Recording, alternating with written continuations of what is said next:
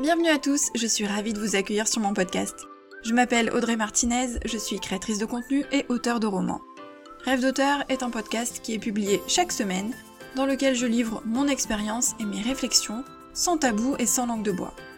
Mon but étant d'aider les auteurs à réaliser leur rêve d'écriture, aller au bout de leur projet et à vivre du métier d'écrivain. Vous pourrez retrouver de nombreux conseils d'écriture, d'auto-édition ou encore de promotion sur ma chaîne YouTube, sur le site rêvedauteur.fr ou encore sur mes réseaux sociaux et notamment Instagram. N'hésitez pas à vous abonner au podcast, à laisser un petit avis 5 étoiles pour me permettre de faire connaître mon contenu et d'aider un maximum d'auteurs. C'est parti pour l'épisode, bonne écoute Bonjour à tous, j'espère que vous allez bien. On se retrouve pour le premier épisode de podcast de Rêve d'auteur du mois de décembre et j'avais envie de vous parler d'un sujet important, intéressant, j'ai envie de dire plutôt français, en tout cas une vision assez française. C'est, vous savez, cette euh, vision qu'on a de l'artiste en France. Alors je parle de la France, mais bon, j'imagine que c'est peut-être pas le seul pays, mais je crois qu'en France c'est quand même assez fort. Cette vision de l'artiste inspiré, la muse, le talent, ce don qu'on aurait presque à la naissance pour, euh, pour un art en particulier, et qui du coup s'oppose à la vision de l'artiste professionnel, du métier, du fait de d'avoir un travail en tant qu'artiste. En fait, en France, on a la vision de l'artiste plus comme un hobby, une passion, mais pas un métier, pas un travail qui rapporte de l'argent. C'est pas quelque chose qui nous permet de vivre. Ça ne permet pas d'en vivre et on ne devrait même pas en vivre, puisque c'est un passe-temps, c'est un hobby, on le fait par plaisir, parce qu'on aime ça, parce qu'on est passionné, parce qu'on a du talent, pourquoi pas mais sûrement pas pour en vivre, pour gagner de l'argent ou pour vendre ses œuvres. Ça en devient presque honteux de se faire payer pour ses œuvres artistiques. On devrait avoir honte de demander de l'argent et c'est honteux de devoir payer pour se procurer des euh, œuvres en lien avec le domaine artistique. En fait, on a cette vision de l'artiste vous savez cette espèce d'inspiration divine, cette puissance de l'inspiration, ces idées qui viennent et qui frappent l'artiste qui d'un coup entre en transe, se coupe du monde et des autres, et euh, complètement seul, solitaire dans, son chalet, dans sa campagne, dans sa maison, dans son appart, qu'importe, et qui ne doit pas être coupé, qui doit rester avec, euh, avec sa muse et avec son histoire ou son tableau ou sa musique en fonction de, de l'artiste, et qui du coup ne vit que grâce à cette inspiration. C'est-à-dire que, euh, ouais, c'est cette espèce d'inspiration divine, de, de muse, qui n'a rien à voir avec le travail ou avec un métier. C'est vraiment cette, cette, passion, cette, euh, cette fulgurance, ces, ces idées fulgurantes qui frappent l'artiste et il entre en transe pour produire son œuvre. On est d'accord quand on est euh, soi-même artiste et en l'occurrence quand on est auteur, on est bien loin de tout ça. Hein. Alors oui, évidemment, on a parfois des, des fulgurances, des idées comme ça, une inspiration qui nous vient d'on ne sait où. Oui, bien sûr, on a tous eu ces moments où d'un coup ça coule de source et, euh, et tout nous vient facilement. Mais on sait aussi quand on est auteur qu'il n'y a pas que ça, que le reste c'est du travail, c'est des réflexions, c'est du temps passé euh, à s'inspirer, c'est du temps passé sur ses carnets à travailler son histoire. C'est des heures de travail, des heures à peaufiner des phrases, à surveiller les répétitions, à traquer les verbes ternes, à remodifier ses, euh, phrases, ses paragraphes, à euh, regarder le rythme de son histoire, à peaufiner ses dialogues, bref, on est bien loin de l'écrivain inspiré qui a un talent, un don inné, quelque chose qu'on ne peut pas lui enlever et que lui seul a, et euh, qui ne nécessite rien d'autre en fait. C'est comme si d'un coup l'écrivain balançait le premier jet sur, euh, son clavier ou euh, sur sa feuille, et puis c'est bon. L'histoire est parfaite, c'est un chef-d'œuvre. Donc en réalité, on est d'accord, on est très loin de cette image-là. Et surtout, ce qu'il ne faut pas oublier et ce qu'il faut vraiment intégrer quand on veut devenir auteur, et notamment quand on veut devenir auteur professionnel, ça marche pour les autres types d'artistes, mais aujourd'hui évidemment je me concentre un peu plus sur les auteurs, c'est que ça se travaille. C'est un métier, ça s'apprend et ça se travaille. L'art d'écrire se travaille. Un musicien qui veut composer une musique, une mélodie, qui veut apprendre à jouer d'un instrument va s'entraîner.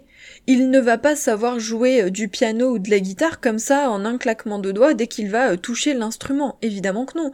Il va s'entraîner, il va essayer, il va tester, il va euh, tenter des mélodies, il va se tromper, il va se gourer, il va faire n'importe quoi, ça va sonner faux, et puis il va réessayer, puis peut-être qu'il va prendre des cours, qu'il va suivre des vidéos sur YouTube, pourquoi pas, qu'il va avoir un professeur particulier ou acheter des livres qui lui permettent d'apprendre à jouer de l'instrument. Un photographe, il apprend en faisant des tests. Il apprend à gérer la lumière, euh, le cadrage, les angles, les, euh, les jeux de couleurs, le, à gérer son matériel, quel matériel adopter, quel est le mieux pour lui en fonction de la situation. Un chanteur, il va prendre des cours de chant. Il va euh, chanter souvent, il va s'entraîner d'abord par exemple sur les chansons des autres.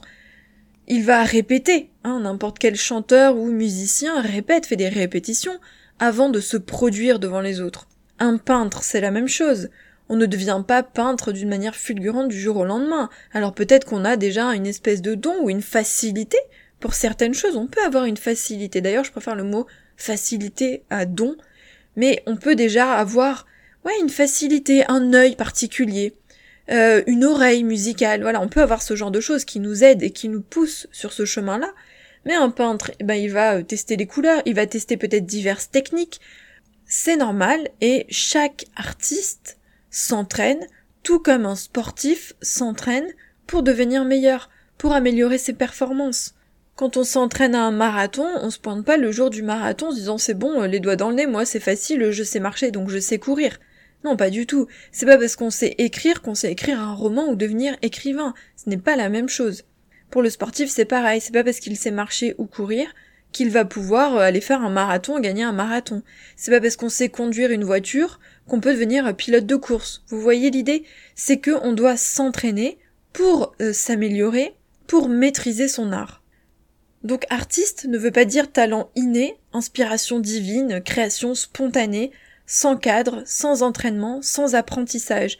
Ce n'est pas parce qu'on apprend qu'on brise sa spontanéité ou sa créativité. Pas du tout. On l'améliore, on la nourrit, on la développe, on muscle son esprit, on muscle son art. C'est super important. Et donc pour s'améliorer, on doit apprendre, on doit travailler dur et on doit s'entraîner. C'est à ça que servent les jeux d'écriture, c'est à ça que servent toutes les formations qu'on peut trouver euh, en ligne ou dans les écoles ou les masters. Et c'est pour ça aussi qu'on doit écrire, parce que évidemment c'est en écrivant qu'on s'entraîne. La théorie, c'est bien beau, mais c'est la pratique qui compte.